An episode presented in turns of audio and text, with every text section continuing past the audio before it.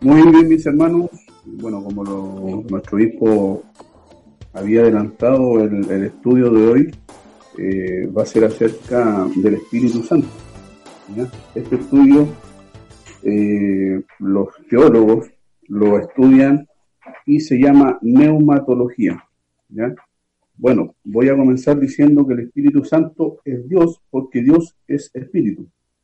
Y como tal, ha venido a dar testimonio de la verdad que es Cristo.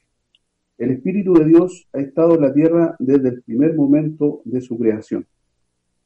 En Gálatas 1.2 podemos confirmar lo que he mencionado.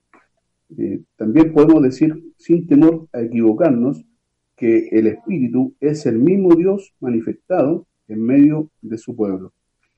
Eh, también los principales símbolos del Espíritu Santo enseñado en la palabra de Dios son el aceite que nos habla de la unción con el que el Espíritu de Dios nos consagra aportándonos para Él. Después eh, es agua para hablarnos de la obra de limpieza, frescura y vida espiritual que nos, que nos imparte por el Espíritu Santo. También es nube de gloria, que es eh, la presencia manifestada de Dios para cuidar a su pueblo en el peregrinaje del desierto, como podemos ver en, en Éxodo 13:21, además de luz y protección. Posteriormente, el Espíritu Santo también podemos encontrarlo eh, como fuego. Ya nos habla el primer texto del juicio contra los que no creen en Cristo y bautismo del Espíritu Santo o también revestimiento de poder que intensifica la fuerza espiritual para testificar la obra redentora de Cristo. Bueno, eso como una pequeña introducción, así que ahora vamos a, o le voy a dar el, el paso a nuestro hijo para que también él los pueda interiorizar y aclarar también ciertos puntos. Adelante, hijo. Bueno, decir un par de cosas muy importantes con lo que, tomándome de la introducción que usted ha compartido ya con los auditores. Cuando decimos que Dios es espíritu o que el espíritu es Dios, estamos diciendo algo muy importante. Eh, si uno conversa con un testigo de Jehová, le va a decir que el espíritu es una fuerza activa. Y una fuerza, una energía, puede ser algo totalmente impersonal. Pero cuando vamos a las escrituras y hablamos de el Espíritu Santo, estamos hablando de Dios mismo, porque Dios es espíritu. Entonces, por eso que hablamos de que no tenemos que contristar al espíritu, hablamos de sentimientos, hablamos de voluntad. En ocasiones el Espíritu Santo también intervino hablando para solicitar que se apartaran hombres como Pablo y Bernabé para la obra del ministerio. En otras ocasiones intervino guiando la obra misionera, como por ejemplo cuando le dijo a Pablo, no vayas a predicar ni a Asia ni a Bitinia, dirígete a Macedonia. El Espíritu Santo reparte dones y hay muchas obras que el Espíritu Santo nos muestra en la Escritura como Dios. Y por lo tanto no le consideramos una simple fuerza activa e impersonal. Y lo segundo que quiero decir con respecto al Espíritu Santo, algo que me parece muy importante, muy relevante y tiene que ver con una misión fundamental del Espíritu, como es el caso de que el Espíritu ha venido a dar testimonio de Cristo. Y me gustaría leer este pasaje bíblico que se encuentra en Juan, para que nosotros de esta manera podamos también comprender que el Espíritu ha venido a esta tierra con algunas misiones que son muy fundamentales. Eh, capítulo 15, versículo 26 dice en el Evangelio según Juan, pero cuando el Espíritu venga o cuando venga el consolador, a quien yo os enviaré del Padre, el Espíritu de verdad, el cual procede del Padre, Él dará testimonio de mí. Por lo tanto, una obra fundamental del Espíritu Santo de Dios es dar testimonio de Cristo. Si nosotros nos situamos en la muerte de Jesús, nos vamos a dar cuenta que cuando se le realizó ese juicio de noche ante algunos miembros del Sanedrín, cuando se le llevó ante Poncio Pilato, ante Herodes, cuando se le calumnió en, en algunas ocasiones, el Señor siempre cerró su boca ante aquellos que le trasquilaban, pero anunció con anticipación que cuando viniese su abogado, el abogado, el Espíritu Santo, entonces él daría testimonio de Cristo. Y así fue. Cuando vino el Espíritu Santo en el día de Pentecostés, habló por boca de Pedro dando el fiel testimonio acerca de Cristo. Lo trató como un varón aprobado, crucificado, resucitado, ascendido y exaltado. Entonces, el Espíritu Santo ha venido con una tarea fundamental y es dar testimonio acerca de Cristo. ¿Qué te parece, hermano Salvador? Muy linda la introducción que nos ha hecho también nuestro hermano Cristiano. Eh, en el Antiguo Testamento nos muestra aquí esta introducción eh, que se el mismo libro de Génesis nos habla de que el Espíritu de Dios se movía sobre la faz de las aguas, eh, manifestándolo como, como un viento. También se manifiesta acá en la introducción como un aceite, como un agua, como una nube de gloria. ¿En qué sentido el Espíritu Santo también eh, se ha manifestado en estos tiempos posteriores? Bueno, cuando nosotros hablamos de los tiempos de hoy, tenemos que remitirnos, por supuesto, al Nuevo Testamento, porque el Espíritu de Dios ha tenido una multiplicidad de funciones. Bueno, voy a tomar el Antiguo Testamento también. Eh, las manifestaciones del Espíritu Santo son múltiples en las Sagradas Escrituras. En primer lugar, Salvador, las Sagradas Escrituras han sido inspiradas por el Espíritu Santo. Ahí tenemos una obra fundamental de parte del Espíritu de Dios hacia el texto sagrado. ¿Y por qué?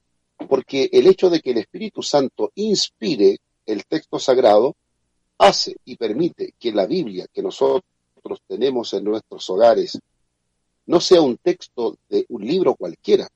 Hay muchos clásicos de la literatura universal que han traspasado varias generaciones incluso han sido traducidos a muchos idiomas y, ¿por qué no decirlo? También han sido vendidos por miles y millones. Pero no hay ningún libro como la Biblia que haya podido demostrar con tanta eficacia los cambios que puede provocar dentro de una sociedad. No hay ningún libro que se haya escrito por tanta cantidad de autores y todos persiguiendo un mismo objetivo. No hay ningún libro que se haya escrito con tantas profecías realizadas y cumplidas.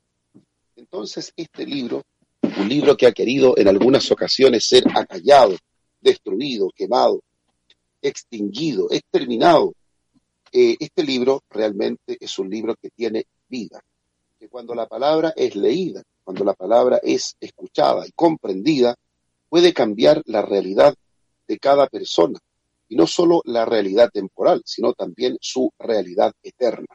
Entonces, la primera obra que tenemos del Espíritu Santo es la inspiración de las Escrituras. Luego, podríamos decir el Espíritu Santo está presente en la regeneración del creyente. Es decir, no hay otra forma de tener vida si no es por la obra del Espíritu Santo que usa como instrumento la palabra de Dios y la administración del predicador. Y sólo así puede generarse la nueva vida, lo que le llamamos la regeneración, que también es una obra del Espíritu Santo de Dios. Una tercera función importante del Espíritu Santo cuando la palabra comienza a golpear el corazón del pecador es convencer a aquella persona de pecado, justicia y juicio, de tal forma que el Espíritu Santo ejerce una función muy primordial en la obra evangelizadora y misionera. Cada vez que el predicador lanza la red al mar, es el Espíritu Santo el que convence para que dichos peces se transformen también en parte del pueblo de Dios. Y por eso el Espíritu Santo está presente en las Escrituras, está presente en la obra de regeneración, está presente en el acto del convencimiento de pecado y también, por supuesto, está presente para dirigir al pueblo eh, y a dirigir a los ministros en la obra evangelizadora. Fíjate que muchas veces en el libro de los Hechos de los Apóstoles se ve una intervención directa del Espíritu Santo a favor de la misión, a favor de la obra evangelizadora. Es el Espíritu Santo que lleva a Felipe al desierto para predicarle al eunuco de la reina de Candace. Es el Espíritu Santo quien solicita que se aparte a Pablo y Bernabé para la obra del ministerio en el capítulo 13. Es el Espíritu Santo el que en el capítulo 16 de Hechos le prohíbe a Pablo ir a Asia y a Bitinia para llevarlo a la cárcel del varón macedonio. Entonces tenemos la intervención directa del Espíritu Santo en la obra misionera. El Espíritu Santo además ha venido para morar en el creyente, inhabitarlo, es decir, transformarlo en un templo del Dios viviente. El Espíritu Santo ha venido para confirmar a nuestro espíritu que somos hijos de Dios y finalmente también ha venido para ayudarnos en nuestra vida diaria de santificación. Esas son algunas de las tareas o funciones de cómo el Espíritu Santo está operando en la iglesia, derramando dones, haciendo obras, a veces incluso milagrosas, pero el milagro más grande que puede recibir un ser humano aquí en la tierra es la regeneración espiritual, la conversión de su vida. Y esa es una obra donde están en forma participante el predicador, la Sagrada Escritura y la obra del Espíritu Santo. Adelante, Salvador. Eh, muy linda su explicación. Eh, me viene a mi memoria una expresión paulina. Me gustaría que si se pudiera explayar un poquito. Dice de esta manera, desde que creíste, fuiste sellados con el Espíritu Santo. ¿Cómo debiera interpretarse este texto de la palabra? Bueno, entendamos en primer lugar que el sello es una marca de propiedad. Es decir, cuando nosotros sellamos algo, eh, no estamos hablando de un sello para tapar algo, como cuando sellamos una botella para que no salga el contenido de esa botella. Estamos hablando más bien de una marca de propiedad. Por eso que dice el texto, teniendo este sello, conoce el Señor a los que son suyos. ¿Y por qué? Porque es una marca de propiedad.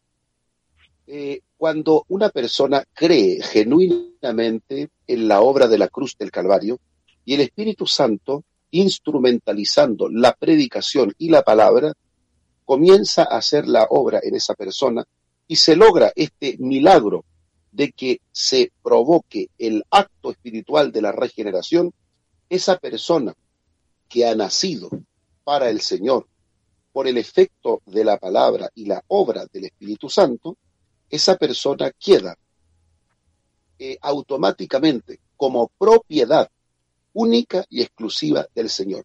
Y en ese sentido podemos aplicarle esta hermosa metáfora que se habla, que es la de el sello.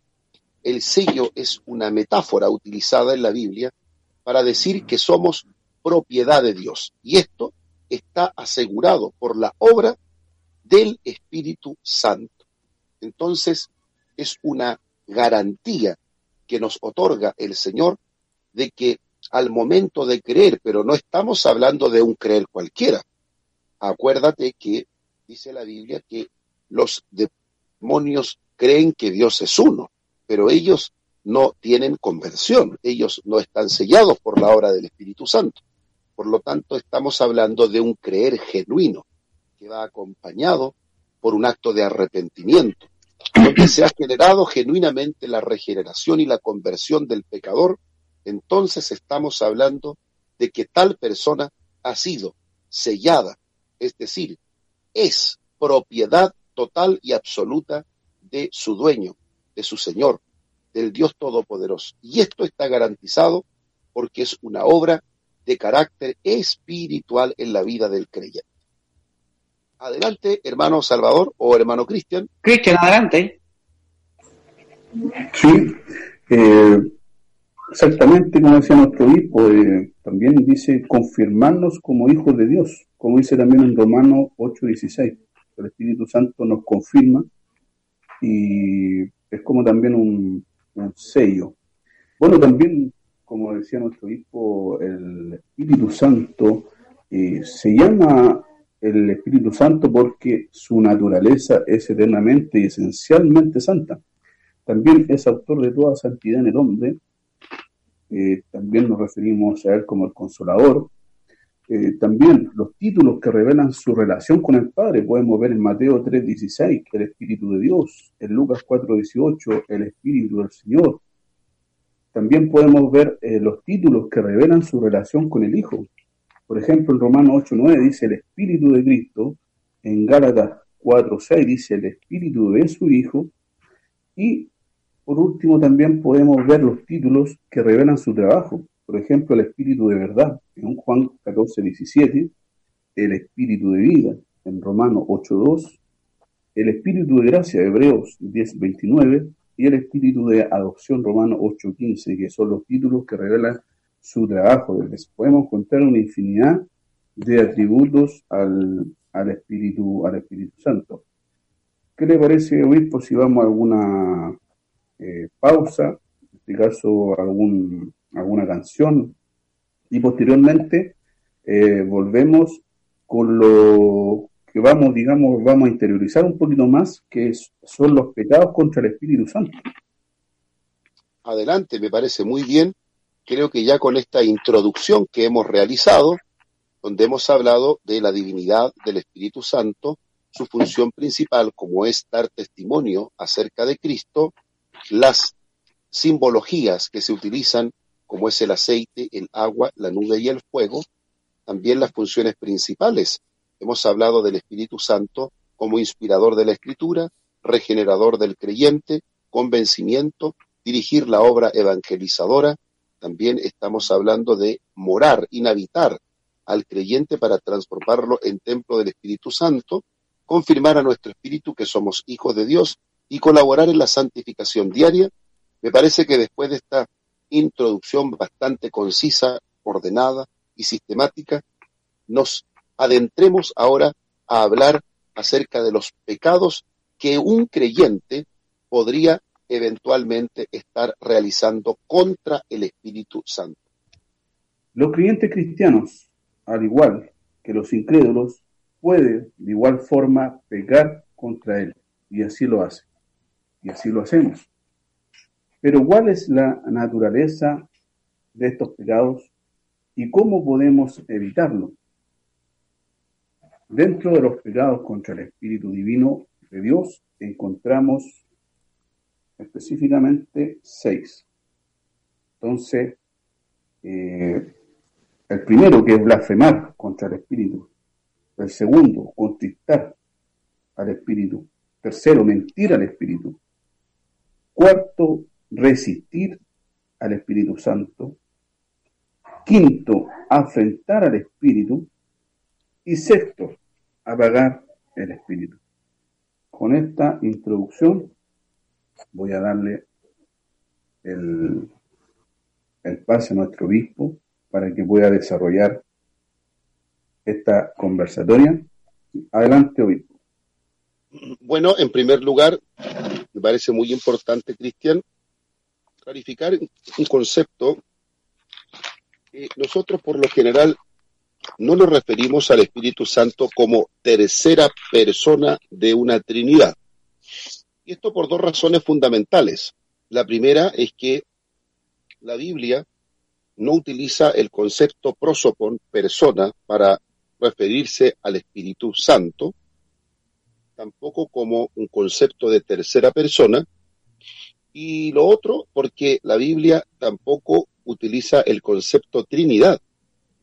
De tal manera que cuando hablamos del Espíritu Santo, hablamos del Espíritu de Dios, hablamos de Dios mismo, hablamos del Consolador, del Paracletos, hablamos utilizando todos los términos que la Sagrada Escritura utiliza, por lo que no hacemos uso de cierta terminología dogmática que, dicho sea de paso, ha sido incorporada por influencia de la filosofía griega. Así incluso lo testimonia el mismo catecismo de la Iglesia Católica en su artículo 341 y 42, que la Iglesia en el tiempo antiguo debió hacer uso de la nomenclatura filosófica para poder aplicarla a la divinidad, términos como Trinidad, términos como persona, fueron más bien de corte filosófico y que se incorporaron para poder redactar el dogma trinitario o dogma niceno. Dicho esto, aclarando esto y refiriéndonos como tal al Espíritu Santo de esa manera, veamos ahora cuáles son aquellos pecados que podrían eventualmente, ¿cierto?, cometerse contra el Espíritu. Y usted lo ha dicho muy bien, blasfemar contra el Espíritu Santo. Este es uno de los más graves pecados que es importante saber de qué se trata. Cuando la Biblia dice que tengamos cuidado, nos pone cierta advertencia para, para que no caigamos en lo que se llama blasfemar contra el Espíritu. Para esto vamos a leer en el capítulo 12 de Mateo, versículo 22. Entonces fue traído a él un endemoniado, ciego y mudo, y le sanó, de tal manera que el ciego y mudo veía y hablaba. Y toda la gente estaba atónita y decía, ¿será este aquel hijo de David? Mas los fariseos al oírlo decían, este no echa fuera los demonios sino por Belcebú, príncipe de los demonios. Veamos aquí algo muy importante. Jesús ha estado recién realizando una sanidad. Ha liberado a un hombre que tenía, eh, dice la Biblia, tenía, era ciego y era, era mudo, pero dice que estaba endemoniado. Y por lo tanto, persona fue liberada por el Señor, todos quedaron atónitos, pero los fariseos, en su envidia, en su enojo, atribuyeron que esa sanidad Jesús la había realizado no por el poder de Dios, sino por el poder del demonio mismo, atribuyéndole esa sanidad a Belcebú, príncipe de los demonios. ¿Qué sucedió entonces? Sabiendo Jesús los pensamientos de ellos, les dijo, todo reino dividido contra sí mismo es asolado, y toda ciudad o casa dividida contra sí misma no permanecerá. Y si Satanás echa fuera a Satanás, contra sí mismo está dividido. ¿Cómo pues permanecerá su reino? Y si yo echo fuera los demonios por Beelzebú, ¿por quién lo echan vuestros hijos? Por tanto, ellos serán vuestros jueces. Pero si yo, por el Espíritu de Dios, echo fuera los demonios, ciertamente ha llegado a vosotros el reino de Dios. Porque, ¿cómo puede alguno entrar en la casa del hombre fuerte y saquear sus bienes si primero no le ata? Y entonces podrá saquear su casa el que no es conmigo contra mí es, y el que conmigo no recoge, desparrama. Y aquí viene entonces, después de todo lo que ha dicho, viene esta importante sentencia. Por tanto, yo os digo, dice Jesús, todo pecado y blasfemia será perdonado a los hombres, mas la blasfemia contra el Espíritu no le será perdonada.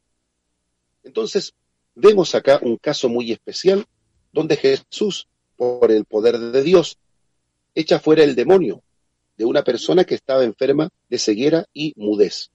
Cuando este, esta persona es sanada y comienza a ver y hablar, los fariseos atribuyeron que dicha sanidad había sido hecha por el poder de Beelzebú. Y entonces Jesús los confronta fuertemente y los acusa de blasfemar contra el Espíritu Santo. Entonces, ¿qué es la blasfemia contra el Espíritu Santo? la blasfemia contra el Espíritu Santo se genera, se produce, siguiendo el contexto bíblico de esta historia, cuando atribuimos con conocimiento de causa la obra milagrosa del Espíritu de Dios a la intervención de Satanás. Y por eso que debemos ser muy cautelosos, muy cuidadosos para poder hablar con respecto a lo que el Espíritu Santo está haciendo. Muchas veces el Espíritu Santo puede operar de forma milagrosa y nosotros atribuimos dicha intervención espiritual a fuerzas extrañas, fuerzas demoníacas o incluso podemos darle cualquier otro nombre. Tengamos cuidado porque podríamos estar eventualmente cayendo en un pecado de blasfemia contra el Espíritu Santo de Dios. Salvador, te dejo para que si gustas hacer un comentario sobre este punto.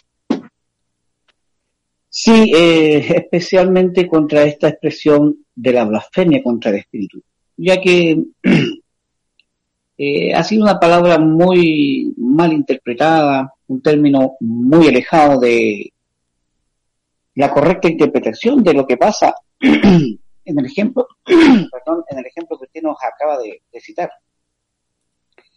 donde el escritor Mateo hace bien, bien patente la, la realidad de que el milagro que hacía Jesús de sanar a este hombre que estaba endemoniado, atribuirlo al demonio y no a la obra del Espíritu.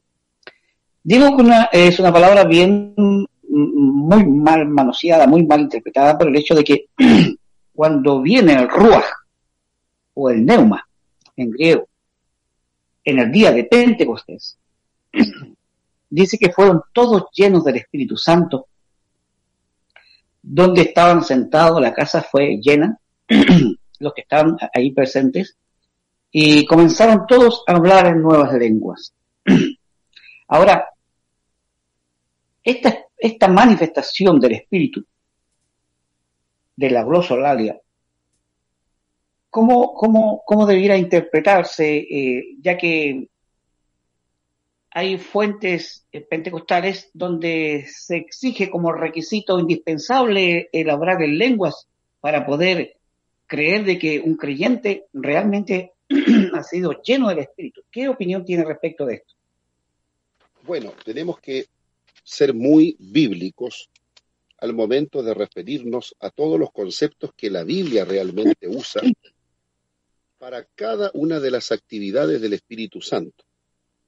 Eh, señalar que el Espíritu Santo solamente puede inhabitar a alguien por medio de el hablar en lenguas sería quedarnos absolutamente cortos con todo lo que la Biblia dice con respecto al Espíritu Santo en la vida del creyente. El Espíritu Santo comienza su obra mucho antes. Si nosotros vemos el libro de los Hechos de los Apóstoles, el Espíritu Santo comienza la obra cuando dirige la voluntad del predicador, dirige la misión para que se vaya a predicar, ya el Espíritu Santo comenzó a hacer una obra, a trabajar conjuntamente con la labor y función misionera de la iglesia primitiva. Luego, el Espíritu Santo, cuando la palabra es predicada, esa palabra es instrumentalizada por el Espíritu Santo, es decir, usada por el Espíritu Santo para generar la regeneración. Y esto lo hace a través de una obra especial del Espíritu que se llama el convencimiento. El Espíritu Santo es el único capaz de convencer al pecador de su pecado. El Espíritu Santo es el que le permite reconocer a Jesucristo como Señor y Salvador, ya que nadie puede llamar a Jesucristo Señor sino por el Espíritu. El Espíritu Santo genera, por medio del poder de la palabra, la nueva vida en el creyente y por lo tanto también es el comienzo de la santificación en aquella persona. Entonces, toda la obra que se le puede atribuir al Espíritu Santo en el Nuevo Testamento es tan grande que no se puede reducir únicamente para hablar del Espíritu al hablar en lenguas. Porque si para nosotros el Espíritu Santo es únicamente sinónimo del hablar en lenguas, entonces estamos prácticamente olvidándonos de todo lo que la Biblia dice con respecto al Espíritu Santo. Eh, cuando eh, nosotros consideramos el hablar en lenguas o la glosolalia como requisito para la salvación, nos estamos alejando del texto bíblico propiamente tal, porque los requisitos para la salvación se encuentran en la fe, en el arrepentimiento, en el recibir la palabra que es lo que genera la conversión del pecador. El hablar en lenguas está relatado en la Biblia como una investidura de poder. Lucas usa la expresión llenura del Espíritu Santo en este sentido. Distinto es el sentido que usa Pablo. Para Pablo, una persona llena del Espíritu Santo es una persona que vive y que anda en el Espíritu y que por lo tanto reproduce el fruto del Espíritu, como dice en Gálatas capítulo 5. De tal manera que eh, hablar de la llenura del Espíritu Santo es un tema bastante extenso. Lucas a veces alude a que aquellas personas que hablaron en lenguas se llenaron del Espíritu Santo y no es no está mintiendo Lucas, está diciendo algo absolutamente correcto. Pero esa llenura del Espíritu Santo hemos de entenderla como una investidura especial de poder para lograr intensificar mayor la misión de testificar acerca de Cristo.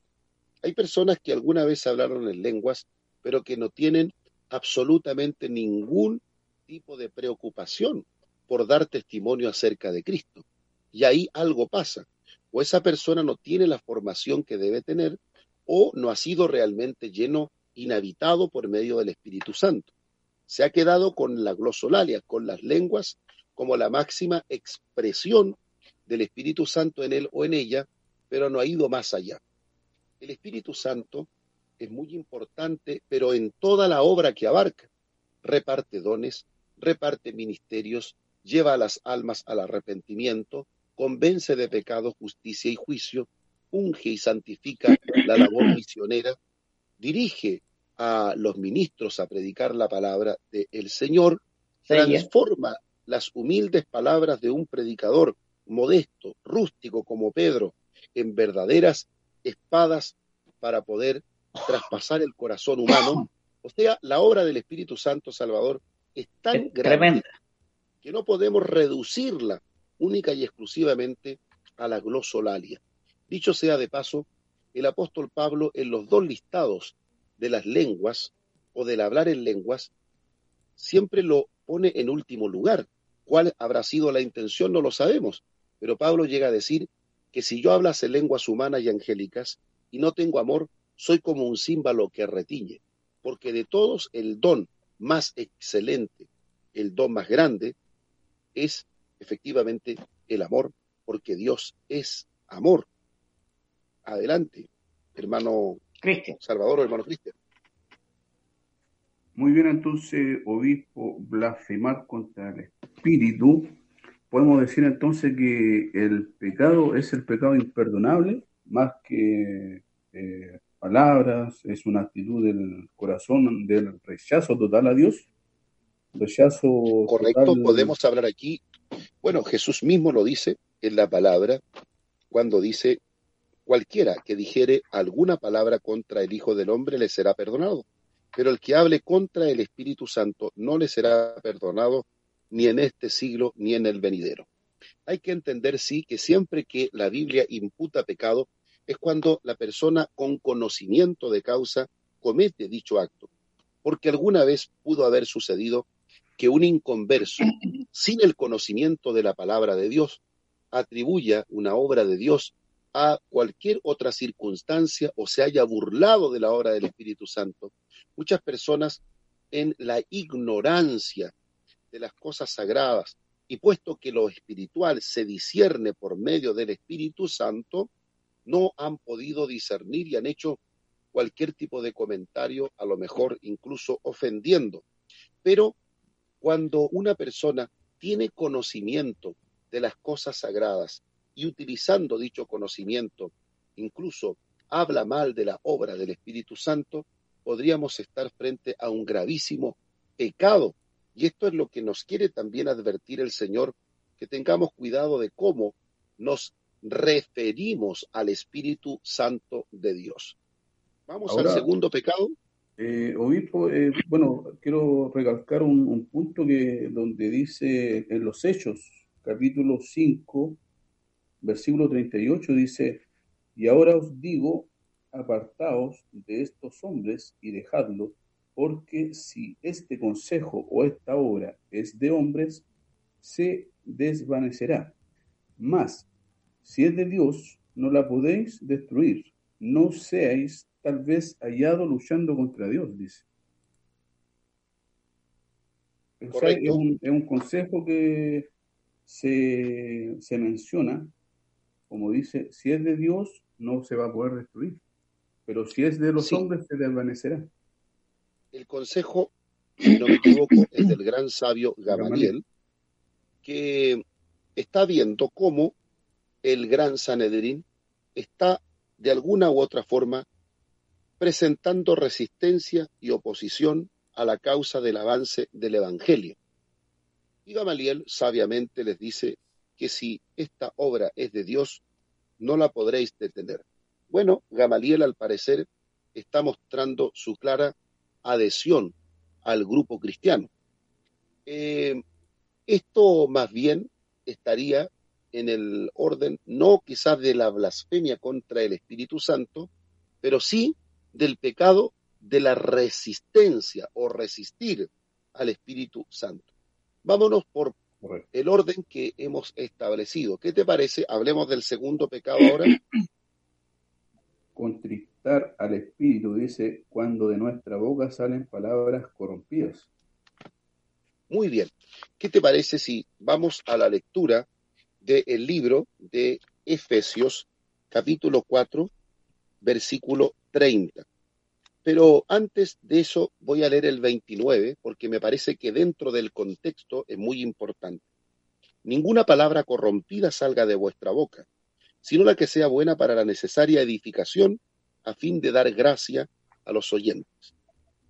Fijémonos entonces en esta exhortación piadosa de Pablo para que usemos bien la manera de hablar.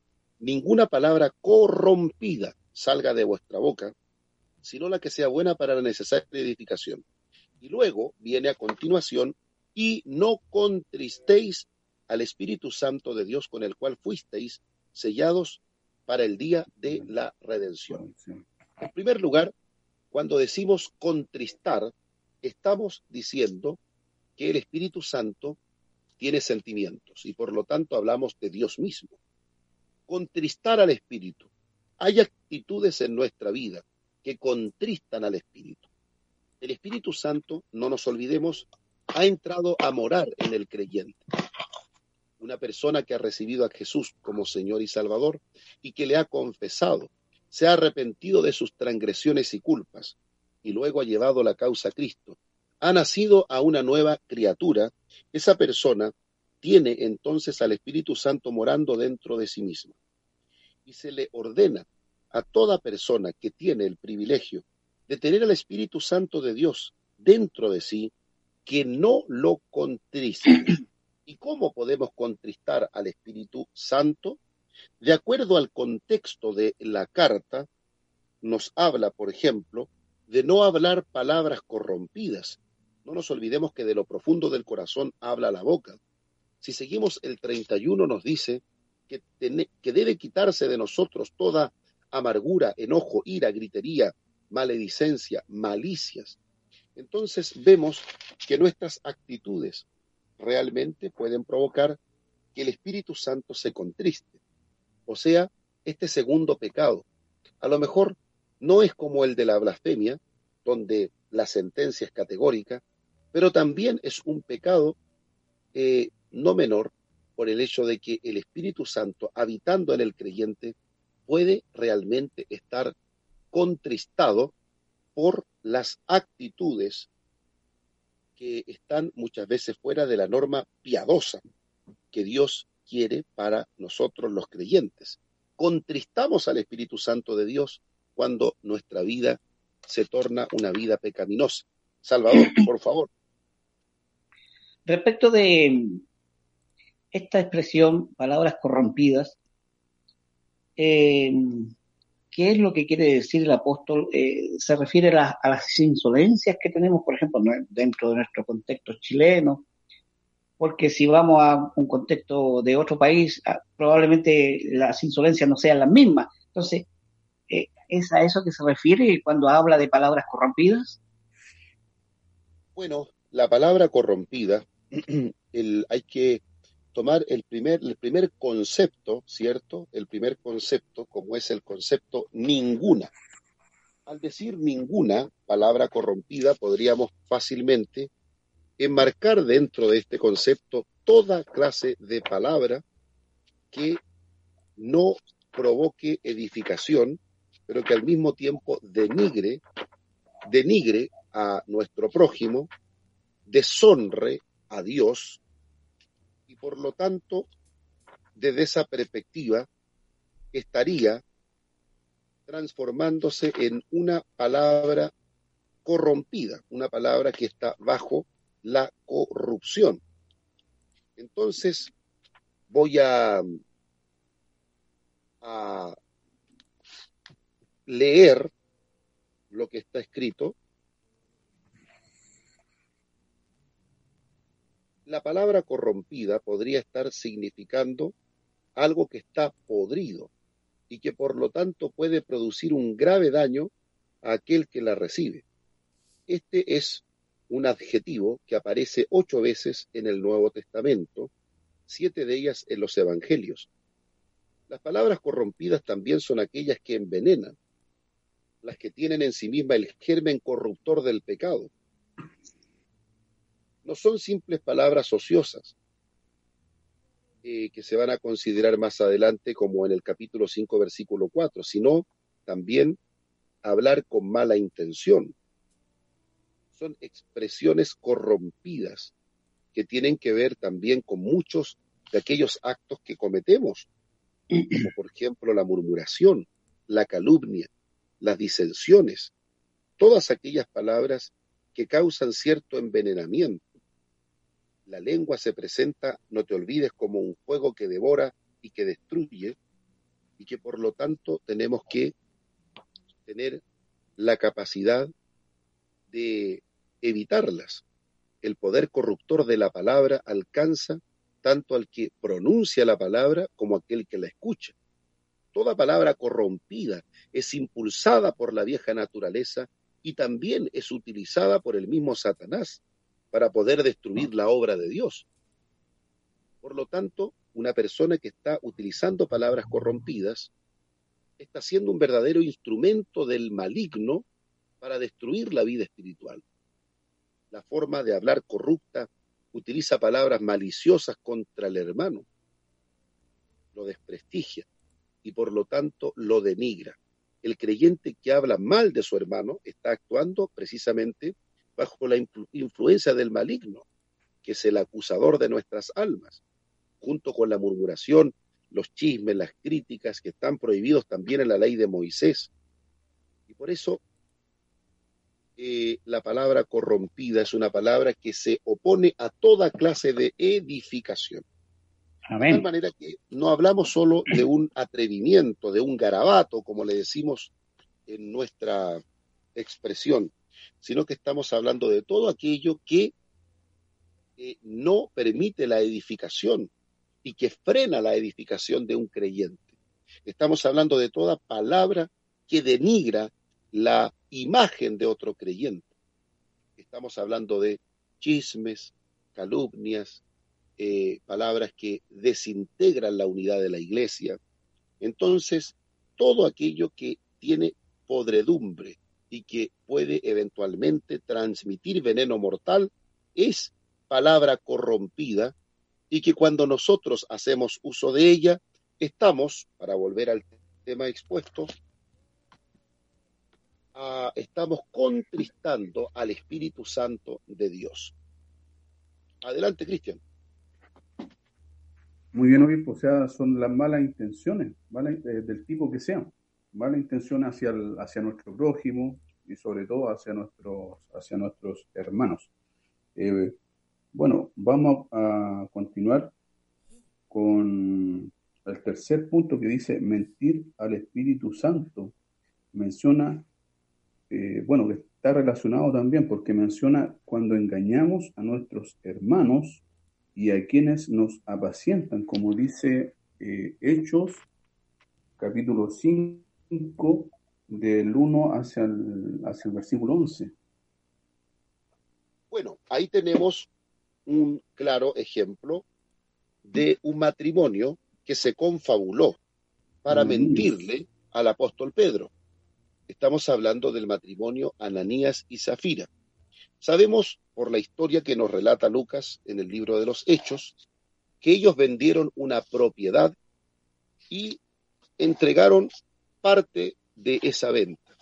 No tenían la obligación primero de vender la propiedad, tampoco tenían la obligación de si la vendían entregar todo o parte de ella, pero ellos se confabularon para mentir. ¿Cuál era la mentira? Ellos dijeron que estaban entregando todo el dinero que habían recibido de la propiedad. Por lo tanto, es muy probable que ellos quisieron aparentar frente a la primera comunidad cristiana de Jerusalén que estaban siendo hombres o un matrimonio totalmente dadivosos para el reino de Dios. Y lo que estaban haciendo realmente eran simular que el dinero había sido, el, terreno había sido vendido en una cantidad y que estaban entregando todo. ¿Qué pasó por el corazón de ellos? El apóstol Pedro confrontó dicho pecado y les dijo, no habéis mentido a los hombres sino a Dios. Por lo tanto, cuando nosotros engañamos a nuestros hermanos con aquel objetivo de aparentar algo que no somos, probablemente aquí estemos también cayendo en un pecado gravísimo contra el Espíritu Santo, que es el que está guiando y conduciendo la misión. Fíjense ustedes que el pecado del capítulo 5 de los Hechos de los Apóstoles se parece mucho al pecado de Acán, que narra el Antiguo Testamento en el libro de Josué, porque Acán y sus hijos también fueron muertos, fueron apedreados por haber escondido a Acán debajo de su tienda un manto babilónico, algunos lingotes de oro y piezas de plata. Por causa de este pecado, Israel había perdido la guerra contra Jai y no pudieron reponerse sino hasta que sacaron el anatema, la maldición que había dentro del pueblo hebreo. Fue terrible lo que sucedió en la iglesia primitiva. En plena época de la gracia, Dios se glorificó y murieron este compuesto por Zafira y Ananías por haber mentido a Pedro, pero ellos habían mentido al Espíritu Santo de Dios. Entonces podríamos decir que una mentira confabulada sistemáticamente contra la iglesia primitiva se transformó en una mentira contra el Espíritu Santo que los hizo, a juicio de Dios, merecedores de un castigo muy severo o una disciplina muy severa como fue la muerte. ¿Actúa Dios de la misma manera hoy? ¿Actúa Dios? Imagínese si el Señor actuara así hoy día con nosotros, a lo mejor quedarían pocos hermanos en la iglesia. Así que Dios nos ayude para que podamos también hablar verdad cada uno con su prójimo. ¿Qué te parece, Salvador, la drasticidad con la cual operó el Espíritu Santo? Dios, estamos hablando del momento de la gracia, de la iglesia primitiva, y sin embargo, estas personas murieron por haber mentido. ¿Cómo ves tú esta, esta drasticidad con la cual operó Dios en la iglesia primitiva? Al parecer el espíritu se mostraba muy flexible al principio de la iglesia, ¿no? Y bueno, como decías tú, eh, Dios nos ayude para estos últimos tiempos, porque quizás Dios pueda hacer algo semejante como los días anteriores. Pasamos al siguiente punto, eh, resistir al espíritu. Esta expresión sigue siendo una expresión de Pablo, el apóstol, Yo recuerdo cuando en una oportunidad Sergio Paulo quería eh, oír uh, la palabra de Pablo, Pablo lleno del Espíritu Santo comunicaba el Evangelio y había un hombre que trataba de apartarlo. ¿Es esta la forma de resistir al Espíritu Santo? Creo que sí. El ejemplo que has dado es un ejemplo muy, muy importante y yo te voy a llevar a un ejemplo incluso más claro aún, que tiene que ver con la predicación que realizó Esteban antes de ser apedreado. Recordemos que Esteban está eh, en ese momento listo para ser martirizado, los judíos están con piedras en sus manos y después de haberle dicho muchas cosas a los judíos, eh, les dice, duro de cerviz e incircunciso de corazón y de oídos, vosotros resistís siempre al Espíritu Santo, como vuestros padres, así también vosotros. ¿A cuál de los profetas no persiguieron vuestros padres y mataron a los que anunciaron de antemano la venida del justo, de quien vosotros ahora habéis sido entregadores y matadores?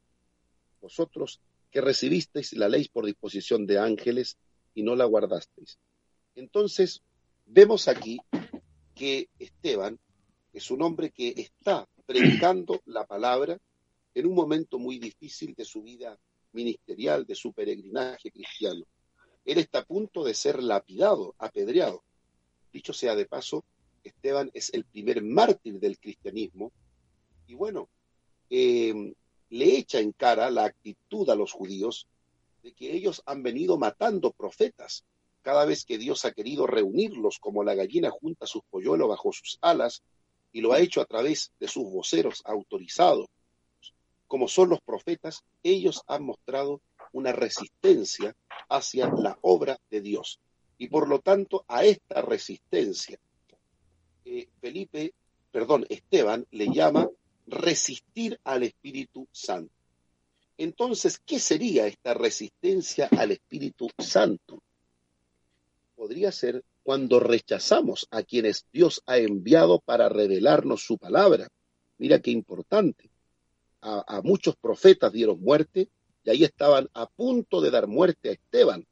Y por lo tanto, resistir al Espíritu Santo tiene que ver con rechazar a quienes Dios envía para revelarnos su palabra, para mostrarnos el camino de su voluntad. Estamos rechazando no a la persona solamente, sino directamente al Espíritu Santo que quiere y que anhela nuestra conversión, que nos encaminemos en la, en la senda de su voluntad, que entremos por la puerta angosta cada vez que el Señor levanta a sus ministros para que ellos sean portavoces de la revelación de Dios y le resistimos, estamos resistiendo la obra del Espíritu Santo que Dios está haciendo en ellos. Adelante, Cristian, o Salvador, no sé quién quisiera tomar la palabra. Cristian. Sí, que quedó bastante claro el, el punto que resistir al Espíritu Santo eh, lo que sí, eh, me, bueno, quería hacerle una, una consulta con respecto al, al, punto anterior. Cuando usted habló de juicio, juicio divino, en este caso hacia Ananías y a su, a su esposa, eh, quería hacerle una consulta con respecto a, a Primera de Juan, capítulo 4, versículo 16 en donde dice, si alguno viera a su hermano cometer pecado que no sea de muerte, pedirá, y Dios le dará vida. Esto es para los que cometen pecado que no sea de muerte. Pero después dice, hay pecado de muerte, por el cual yo no digo que se pida. Entonces, esa es la, consulta que le quiero realizar, obispo. Este es el, el pecado, digamos, el juicio divino que realiza Dios con, su, con los creyentes o con, con algunos de sus hijos que están pecando deliberadamente, o como dice que llega un momento en que Dios ya no puede permitir que un creyente continúe en pecado sin arrepentirse. ¿Es un juicio divino? ¿A eso se refiere? Adelante. Ver, te quiero pedir, por favor, que nombres el versículo y que lo puedas leer nuevamente. Mire, es primera de Juan, capítulo 4, versículo 16. Muy bien. Dice, si alguno viera a su hermano cometer pecado que no sea de muerte, dice, pedirá y Dios le dará vida. Esto es para los que cometen pecado que no sea de muerte. Posteriormente dice, hay pecado de muerte por el cual yo no digo que se pida. Entonces esa es mi consulta, esa es mi duda. ¿Cuál es, es el, pecado en donde dice eh, Juan, en donde dice que no, no pide, digamos? Bueno, voy a decir en primer lugar que el pecado al que alude Juan directamente ha sido una discusión bastante eh, bastante profunda entre muchos teólogos y eruditos que han estudiado la primera de Juan. Eh, porque como Juan no lo menciona directamente, entonces queda la interrogante, ¿cuál será este pecado al que está aludiendo? Y ahí entonces entran una enorme cantidad de posibilidades. Están algunos que lo han considerado desde los pecados de connotación moral, como también los pecados de eh, blasfemia contra el Espíritu Santo. no hay una mención directa al pecado en particular. Sin embargo, sin embargo, tenemos que partir diciendo, en primer lugar, que todo pecado no confesado es un pecado que fracciona, interrumpe la comunión con Dios. ¿Por qué? Porque el pecado es la infracción de la ley y por lo tanto necesita de arrepentimiento, confesión y abandono del mismo para que el hombre o la mujer pueda restablecer su relación con Dios. Si miramos atentamente a la Sagrada Escritura y contemplamos el capítulo 12 de Mateo, la blasfemia contra el Espíritu Santo, estamos hablando allí de un pecado gravísimo que no tiene perdón ni en este siglo ni en el venidero, y por lo tanto encajaría, cuadraría perfectamente con un pecado de estas connotaciones. Pero si también miramos el libro de Hebreos y nos trasladamos al capítulo 10 del libro de Hebreos, también nos damos cuenta que el rechazo a la sangre del pacto eterno, es decir, el rechazo a Cristo, también es un pecado que conduce de forma irremediable a el juicio, al, al, al, juicio de aquella persona.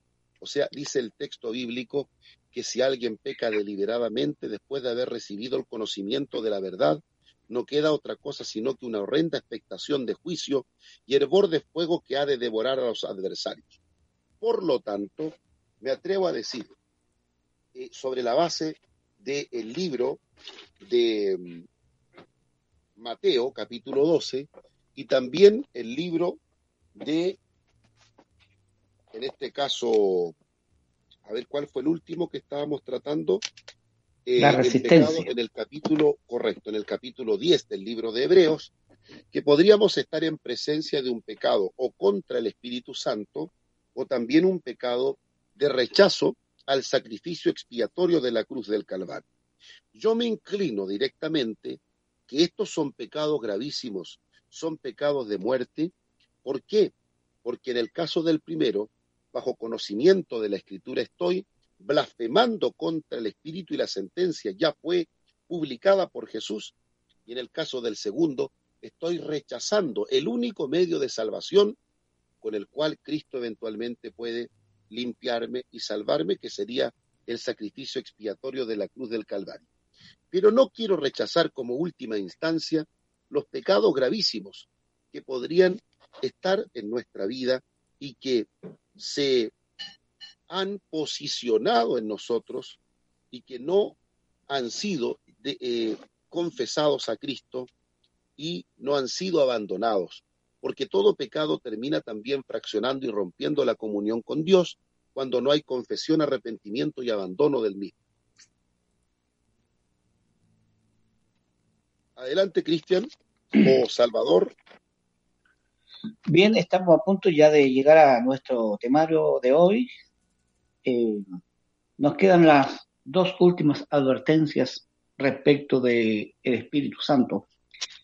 Eh, la penúltima es afrentar al espíritu y la última es apagar el espíritu. ¿Cómo eh, enfrentaría una explicación respecto de estas dos, dos advertencias que nos hace aquí eh, este maravilloso estudio que estamos tratando hoy? Bueno, cuando hablamos de afrentar, tenemos que entender que el término significa insultar. Afrentar al espíritu de gracia es una expresión que aparece en Hebreos capítulo 10, desde el versículo 26 al 29.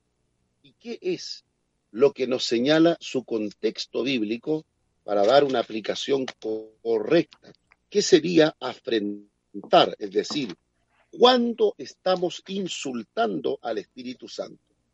En el capítulo 10, versículo 26 dice, estoy leyendo la epístola a los Hebreos, porque si pecaremos voluntariamente, después de haber recibido el conocimiento de la verdad, ya no queda más sacrificio por los pecados, sino que una horrenda expectación de juicio y de hervor de fuego que ha de devorar a los adversarios. El que viola la ley de Moisés por el testimonio de dos o de tres testigos muere irremisiblemente. ¿Cuánto mayor castigo pensáis que merecerá el que pisoteare al Hijo de Dios y tuviere por inmunda la sangre del pacto en el cual fue santificado e hiciere afrenta al Espíritu de gracia? Tenemos entonces que, de acuerdo a lo que el escritor está señalándonos, afrentar, insultar al Espíritu de gracia es rechazar la obra expiatoria de la cruz del Calvario. En tales casos, estamos insultando al Espíritu de gracia, es decir, a ese Espíritu que ha derramado con abundancia la gracia, el don, el regalo inmerecido, y que nos ha revelado a este Cristo glorioso que ha entregado su vida por nosotros. Cuando rechazamos dicho sacrificio expiatorio, como lo estaban haciendo los hermanos hebreos que pensaban apostatar de su fe para retornarse al judaísmo, entonces estamos afrentando, insultando al Espíritu de Dios. Afrentar es insultar. En este caso, eh, los que apostatan de la fe, los que niegan su fe, están cometiendo este pecado de afrentar al Espíritu Santo de Dios. Y finalmente, apagar el Espíritu. Eh, bueno, aquí tenemos que remitirnos a lo que dice el capítulo 5 de Primera de Tesalonicenses, en el capítulo 5, versículo 19. El texto dice, no apaguéis al espíritu, no menospreciéis las profecías, examinadlo todo, retened lo bueno, abasteceos de toda especie de mal. Abteneos. Aquí hay una cantidad importante de consejos prácticos. Pero Veamos lo que han dicho algunos estudiosos con respecto a esta expresión. No apagar el espíritu. Estaría directamente vinculada con el versículo siguiente. No menospreciéis las profecías. A raíz de que había un gran mover espiritual en la iglesia primitiva, también surge a la par la confusión, el desorden y también los excesos los abusos espirituales estaban provocando cierta clase de confusión. También Pablo lo señala en su segunda carta. No os dejéis mover ni por espíritu, ni por palabra, ni por carta, como si fuera nuestro. Esto significa que ah, habían muchas profecías que se estaban entregando, muchas de ellas sin la dirección divina, sino que tenían como fuente el la emoción humana o incluso espíritus de error. El consejo es que las profecías no han de eliminarse, no menospreciarlas, pero hay que examinarlo todo, todo, absolutamente todo, porque toda manifestación espiritual debe tener su respaldo en la Sagrada Escritura y no fuera de ella. No podemos nosotros entender lo espiritual como a nosotros se nos antoje. No podemos aceptar como profecía genuina algo que no lo es. No podemos simplemente avalar o abonar una manifestación espiritual sin examinar cuál es realmente la fuente de dicha manifestación espiritual. Fíjense que hay un tema muy interesante aquí. He estado leyendo últimamente los archivos e informes de los grandes avivamientos que ha tenido la historia. Y los que han escrito acerca del avivamiento han notado algo muy interesante. Los avivamientos son visitaciones especiales de Dios a través de su espíritu a ciertas localidades por una cantidad de tiempo, pero también junto con ello se intensifica en muchos casos espíritus de error, profecías que no son realmente profecías, manifestaciones espirituales que no tienen nada que ver con la fuente de pureza del Espíritu Santo de Dios. Es como que si el enemigo también estuviese interesado en imitar lo que es realmente de Dios para confundir y obstruir el avivamiento genuino. Entonces, ¿cuál es el consejo práctico que nos da Pablo?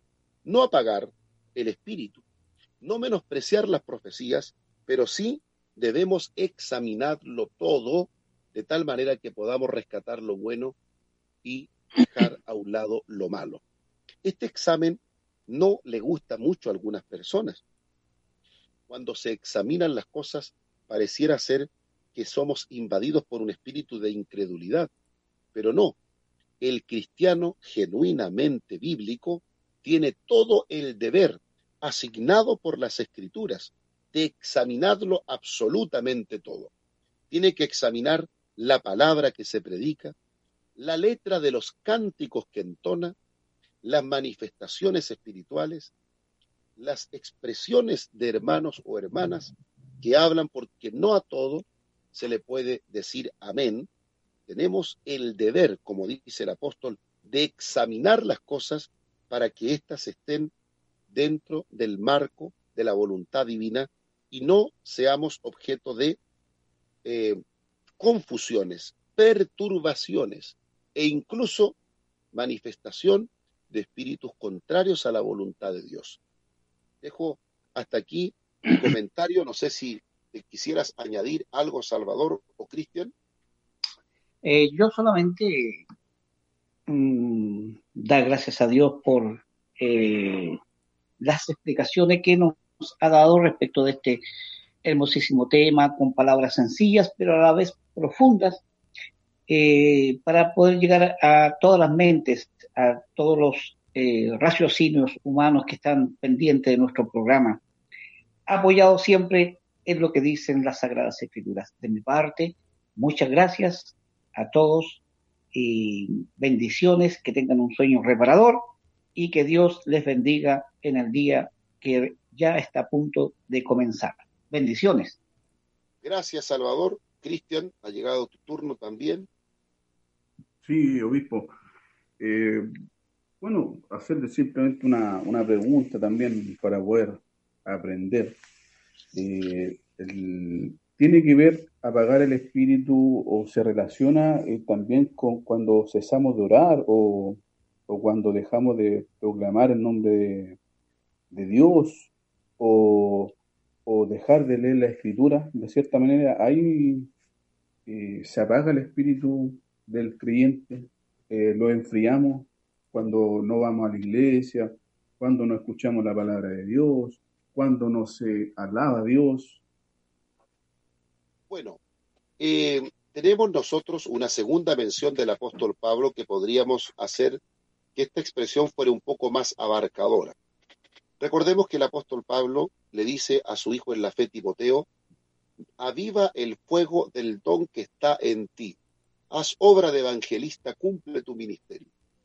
Si tomamos este versículo también con la imagen del fuego, avivar el fuego del don que está en ti, también podríamos justamente aplicarlo a eh, este ministerio que está languideciendo ese ministerio que no se toma con la fuerza de vida y que por lo tanto está haciendo apagar la llama de la evangelización, en este caso como Pablo hablaba a, Timoteo. Eh, el texto bíblico es el que nos va a dar la explicación. ¿Por qué? Porque usted sabe que todo texto tiene que estar analizado dentro de un contexto bíblico. Cuando hablamos de Primera de Tesalonicenses, nos referimos a la actitud de no menospreciar las profecías. Y en ese sentido, apagar el espíritu sería menospreciar las profecías. Y Pablo nos enseña que la labor debe ser examinarlo todo. Pero si vamos al libro de Timoteo, también podríamos decir que somos interpelados por el apóstol Pablo para avivar el fuego del don que está en nosotros. Hay a lo mejor predicadores que nos están escuchando hay personas que tenían algún ministerio activo dentro de la iglesia y que por diversas razones han apagado el fervor de dicho ministerio. En tal caso igual, estamos de alguna u otra forma apagando la obra del Espíritu de Dios en la iglesia, en la edificación mutua de los creyentes. Así es que, como te decía, va a depender del versículo que tomemos para extraerle el mejor sentido al texto que estamos analizando. Muy bien, obispo, quedado bastante claro. Eh, dependiendo del contexto, entonces, que se encuentre el, texto. Bueno, hemos llegado ya al fin de este programa, así que me despido de, todos ustedes, en especial también a, a los auditores que ya están trasnochando. Así que bueno, bendición y que tengan un reparador descanso. Muchas gracias, hermano Cristian. Muchas gracias, hermano Salvador. Un agrado compartir esta tribuna, este conversatorio, este diálogo reflexivo de un tema tan relevante, e importante como es el Espíritu Santo de nuestro Dios. Así es que adelantamos que el tema del siguiente programa será, siguiendo con el Espíritu Santo, el fruto del Espíritu. Vamos a analizar entonces el tema del el fruto del Espíritu Santo. Así es que los dejamos a todos cordialmente invitados para el próximo miércoles, si Dios lo permite, pasadito a las 10 de la noche, ya estaremos junto a nuestros hermanos con otro programa de apología cristiana. Oremos. Dios y Padre eterno, te damos gracias, infinitas gracias, por la misericordia que tú nos has tenido, por el momento que nos has permitido compartir la palabra junto a nuestros hermanos. Líbranos de toda clase de pecado contra el Espíritu Santo. Y ayúdanos, Señor, a entender mejor tu palabra para poder discernir con sabiduría cuál sea tu perfecta y santa voluntad para nuestras vidas. Bendice a todos nuestros hermanos auditores, a todos aquellos que han disfrutado en esta noche de lo que tu palabra ha tenido que enseñarnos. También te ruego, Señor, por Radio Bet Shalom, para que tú bendigas a su director, a todos los equipos que contribuyen con cada programa a que se expanda el mensaje del Evangelio del cielo. Señor, gracias por todos nuestros hermanos que han oído atentamente esta exposición. En el nombre de Jesucristo. Amén y amén. Muy buenas noches, amados hermanos. Que el Señor Jesucristo les bendiga a todos. Amén.